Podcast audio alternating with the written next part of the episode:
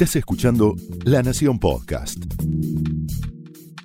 A continuación, el análisis político de Carlos Pañi en Odisea Argentina. Muy buenas noches, bienvenidos a Odisea.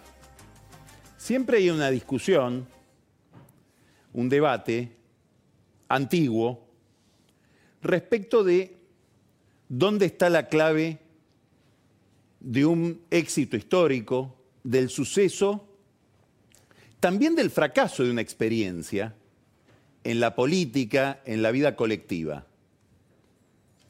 ¿Es el papel de los líderes?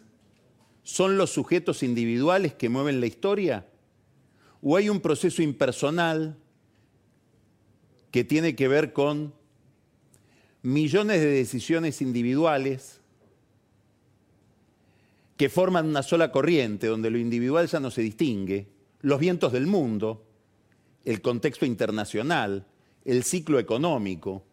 ¿Dónde está la clave? ¿En el líder o en las circunstancias del líder? ¿En la voluntad del que manda o en el tiempo en el cual le toca mandar? ¿Por qué es una pregunta importante? Porque nos va a dar, según la resolvamos, la relevancia que tiene que un líder interprete bien el momento en el que le toca actuar. Maquiavelo decía que la clave de un éxito político depende de dos cosas. Usaba una palabra del, del toscano, que todavía no era italiano, virtud, la pericia, el saber hacer. Y fortuna, la suerte, el momento, el saber entender el momento, el sintonizar con la historia. ¿Dónde está la clave? ¿Por qué empezamos hoy con estas preguntas? Porque hoy Alberto Fernández, una vez más, dio una interpretación que a mi juicio es sumamente significativa del momento histórico en el que le toca operar. Festejó el cierre de la negociación de la deuda con los bonistas que tenían bonos en dólares con jurisdicción New York, 95% de adhesión, que por las reglas jurídicas de esos bonos se transforman prácticamente en una adhesión absoluta. Dijo que había despejado a la Argentina del problema de la deuda. Es verdad, hasta el año 2028 al presidente que siga, que si se reelige puede ser él u otro, no va a tener tampoco problemas de deuda, de este tipo de deuda, vencimientos importantes. Ahora, al que le sigue a ese que le sigue, de acá dos presidencias, se vuelve a encontrar con la misma montaña de vencimientos que encontró Fernández.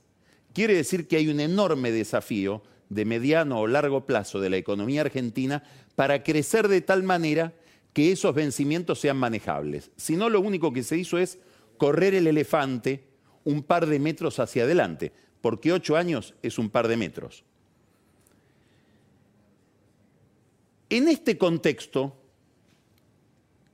Fernández dijo, por segunda vez en muy poco tiempo, porque lo había dicho ya el viernes en una entrevista que dio a la noche, Dijo yo, ahora estoy como en el año 2003.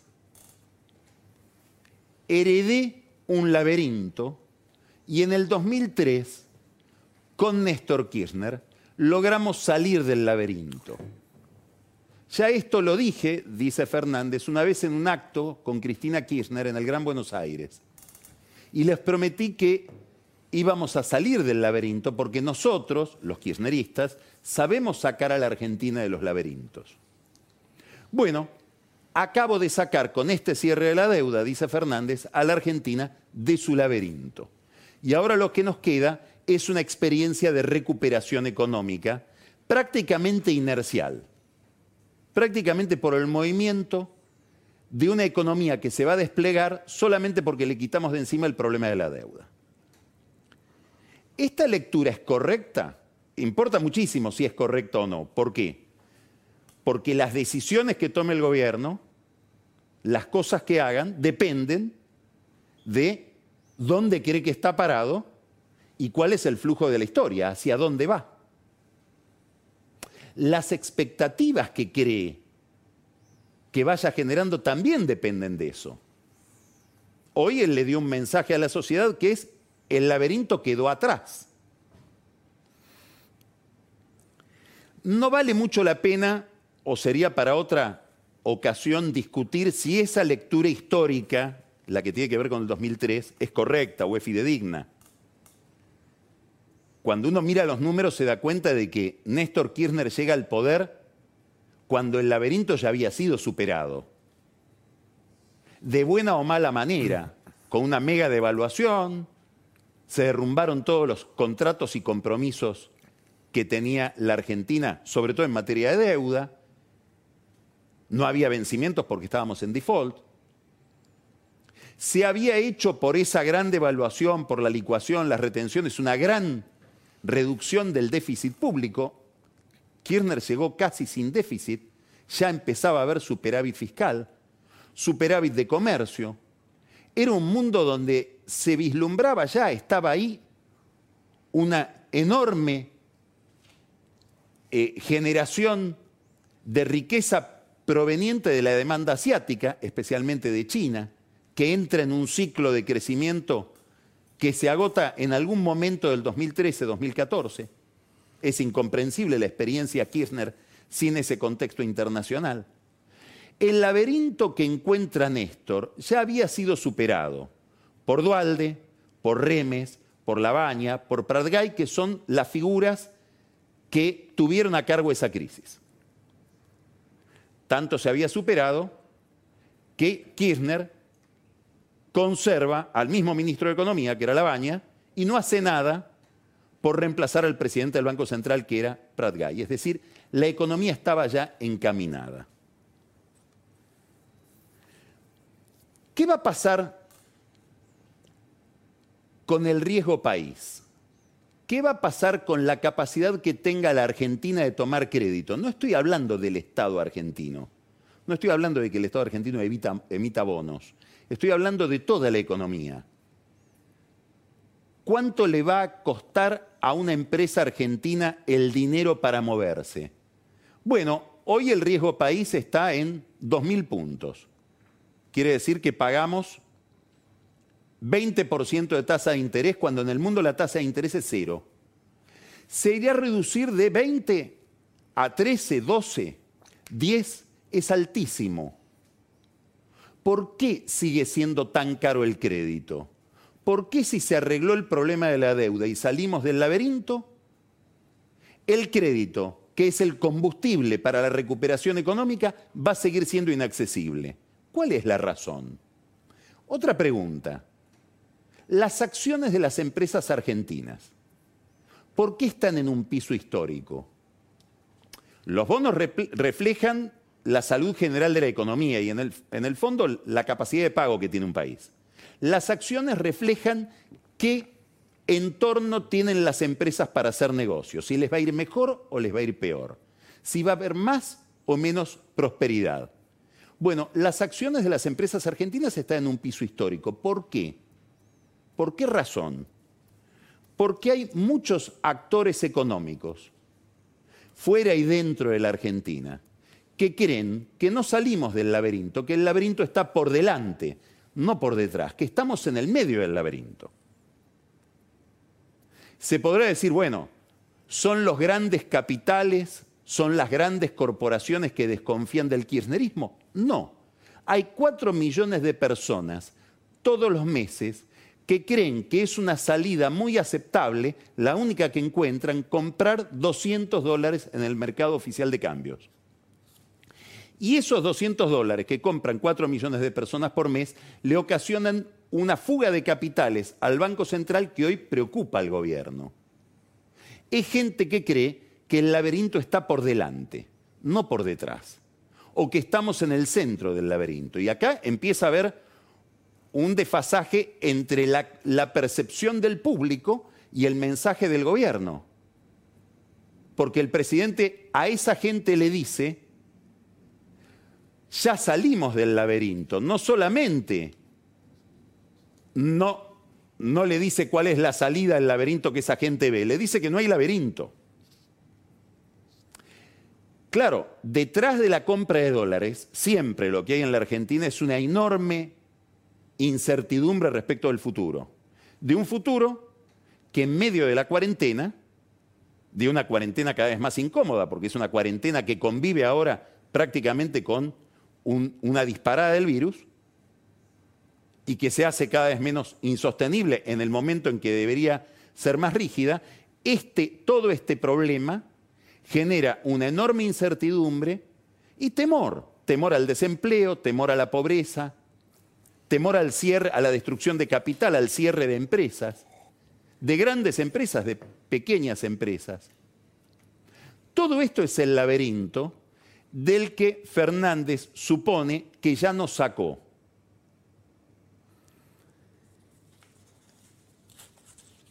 Hay una razón adicional por la cual estamos en este problema que genera tensiones cambiarias, y es la duración de la negociación de la deuda. El gobierno nos había dicho que el 31 de marzo iba a estar resuelto el problema de la deuda pública. Este problema que hoy se terminó de resolver con la aceptación muy exitosa de la oferta, de la última oferta que hizo Guzmán, la tercera. Pero esto debía ocurrir el 31 de marzo. La excusa del gobierno es la pandemia. Y probablemente la pandemia tendría que haber acelerado, no demorado la negociación, porque la pandemia con la cuarentena trae más incertidumbre, trae más inestabilidad. En el fondo, también está la pandemia y la cuarentena detrás de la compra de dólares y del problema de dólares que tiene el Banco Central. Y en alguna medida esa incertidumbre se agravó porque a la, cuarentena, le agregamos el coqueteo permanente durante meses con el default. Entonces, todo esto forma parte del laberinto del que el gobierno dice que ya salimos y del que muchos operadores económicos de todo nivel creen que todavía estamos adentro, creen que todavía estamos adentro. Dentro del gobierno también hay incertidumbre están los que dicen, bueno, ¿cómo se resuelve este problema? Desdoblemos el mercado de cambios, que no haya más tanta presión sobre el dólar oficial o sobre el contado con liquidación, o que no haya un dólar blue con semejante brecha, porque la brecha nos habla de una perspectiva de que en algún momento habrá una devaluación. Liberemos el tipo de cambio para las operaciones de ahorro, los que quieren comprar bienes en el exterior, viajar, etcétera, y dejemos un tipo de cambio oficial administrado por el Banco Central para las operaciones comerciales, comercio exterior, importaciones, exportaciones, etcétera.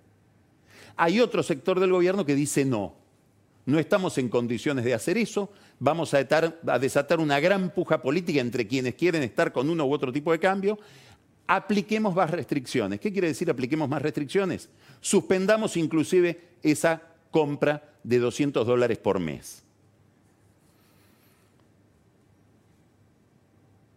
Dentro de este problema, o este problema de los dólares, se inscribe en un problema más amplio que tiene que ver con algo que el gobierno está prometiendo en estos días.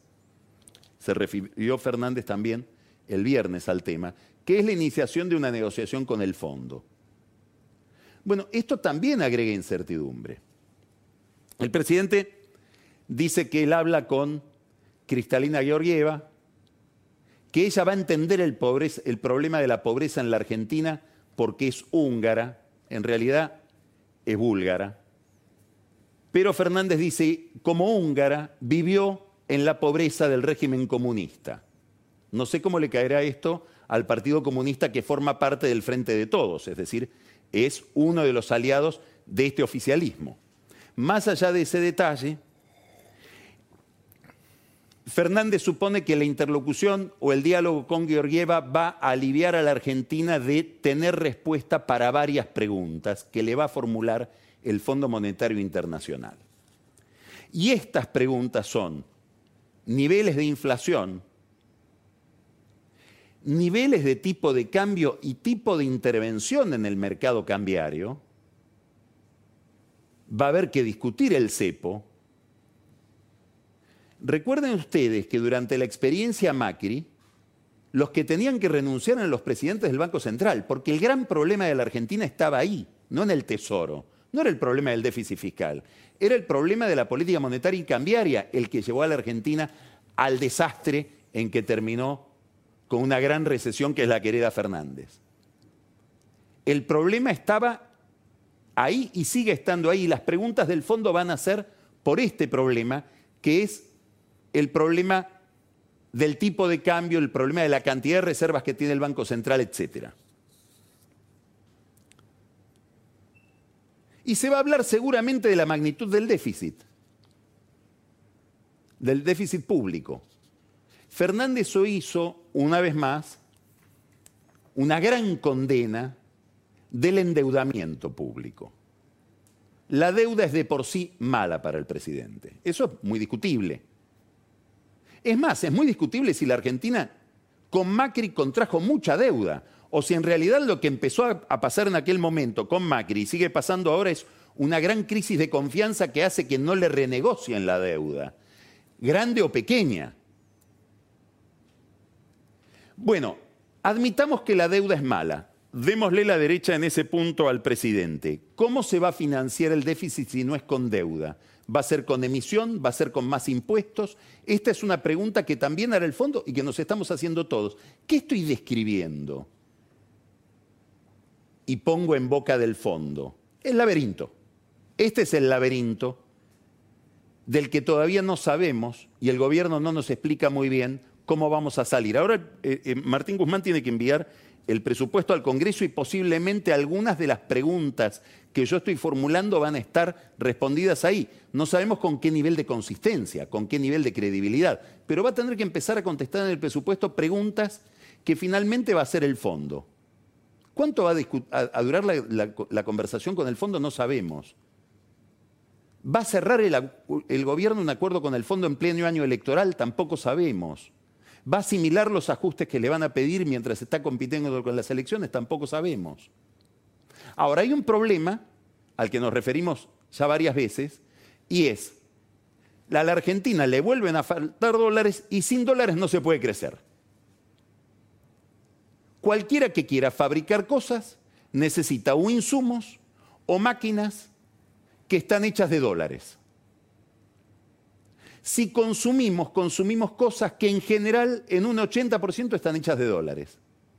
¿Cómo hacer para que esta economía que está sumida en la depresión se recupere rápidamente? Sin dólares es la gran pregunta, y es la gran pregunta política, porque a esta pregunta está ligado el resultado electoral del año que viene.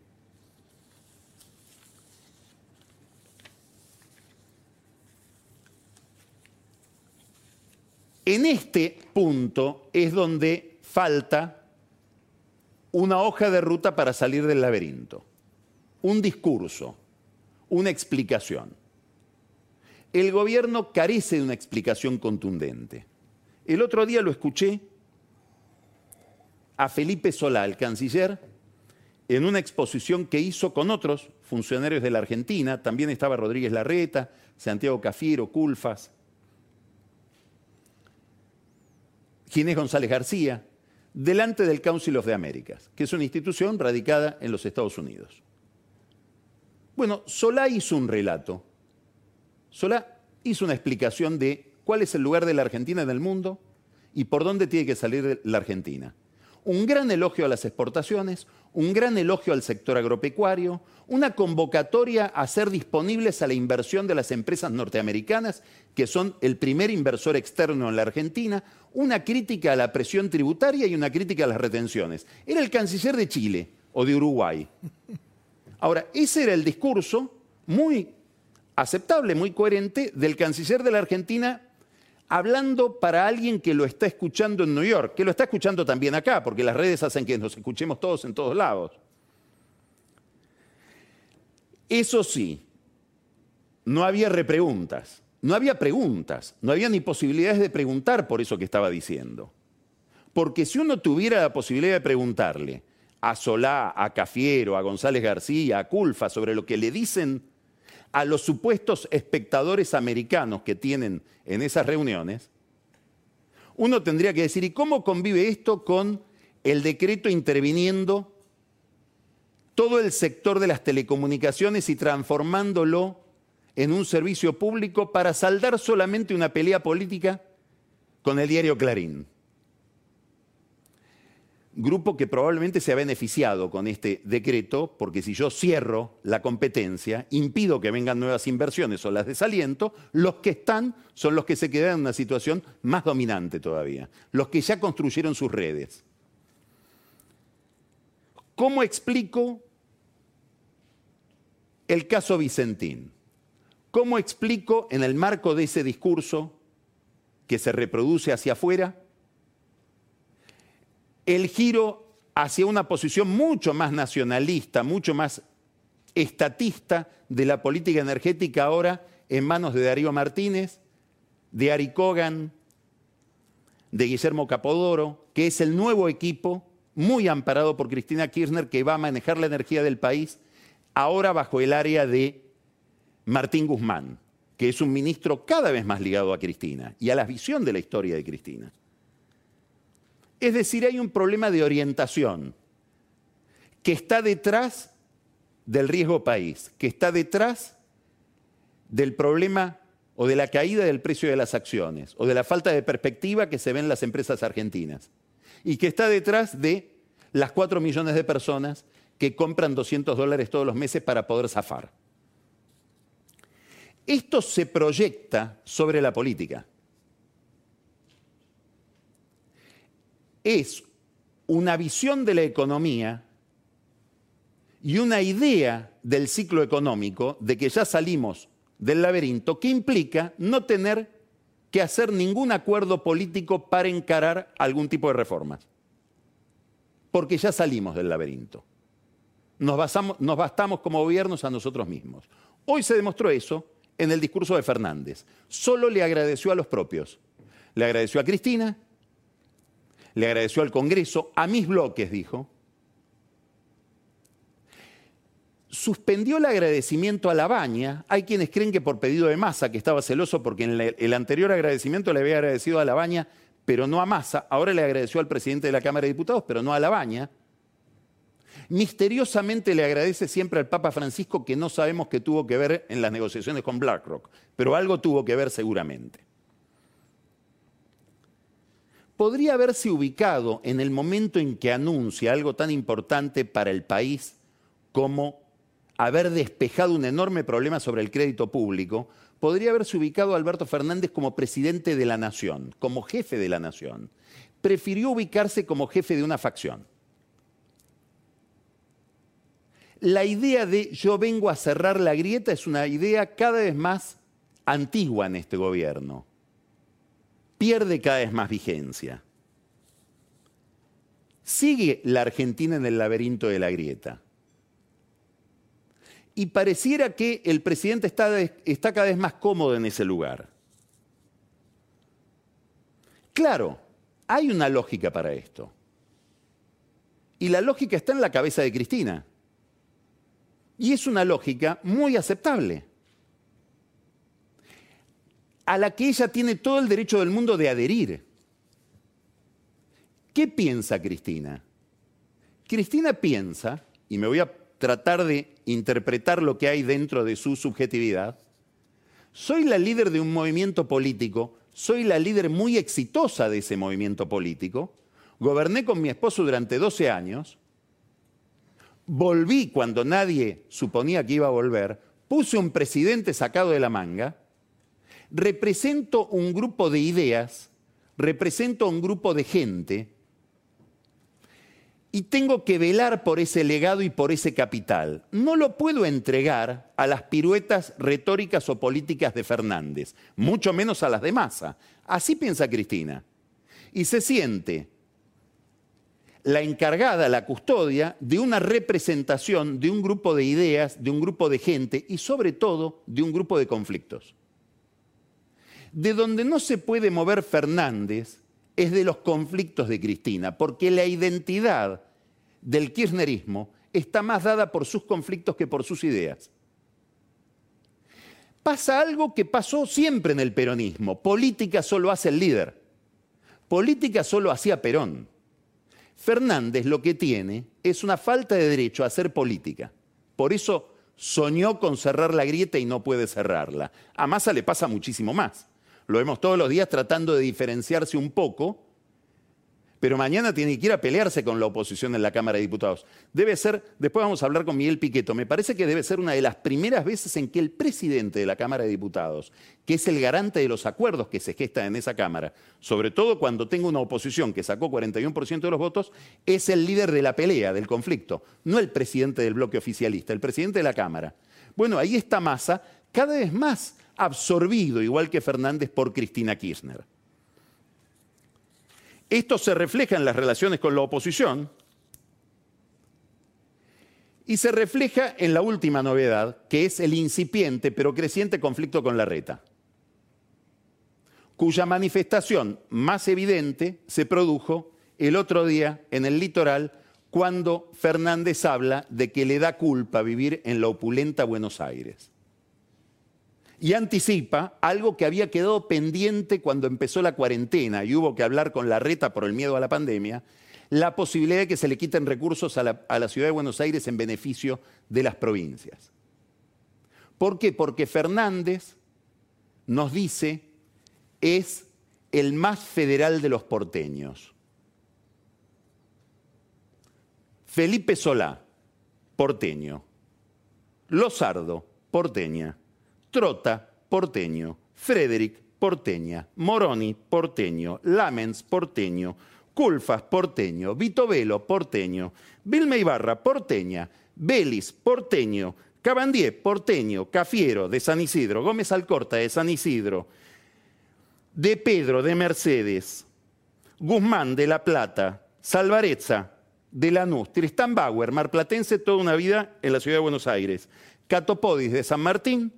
Arroyo de Castelar, Meoni de Junín y Ginés González García de San Nicolás. Un gabinete metropolitano. En todo caso, con mucha generosidad bonaerense. Agustín Rossi, es cierto, es santafesino, María Eugenia Bielsa es santafesina y Basterra es chaqueño. Dicen que Dylan es jujeño y que eso sí le pone una dosis de federalismo al gabinete del porteño más federal de la Argentina. Lo que hay es la necesidad de un conflicto al que lo está llevando la dinámica política del frente de todos, que sigue siendo conducido cada vez con más claridad por Cristina Kirchner. Claro, hay una pregunta. Con esta lógica, ¿ganan las elecciones del año que viene? Porque Cristina en un momento necesitó de Fernández, necesitó de Massa y necesitó de otro resto del peronismo que necesitan a su vez ubicarse más en el centro. Entonces, esta estrategia política fortalece muchísimo el liderazgo de Cristina hacia dentro del grupo. ¿Le permitirá el año que viene ganar las elecciones? Esta es la gran pregunta que Fernández debe contestar en medio de este, que es su laberinto. Esto fue el análisis político de Carlos Pañi en Odisea Argentina, un podcast exclusivo de La Nación. Escucha todos los programas de La Nación Podcast en www.lanacion.com.ar. Suscríbete para no perderte ningún episodio. Estamos en Spotify, Apple Podcast, Google Podcast y en tu reproductor de podcast favorito. Seguí escuchando La Nación Podcast.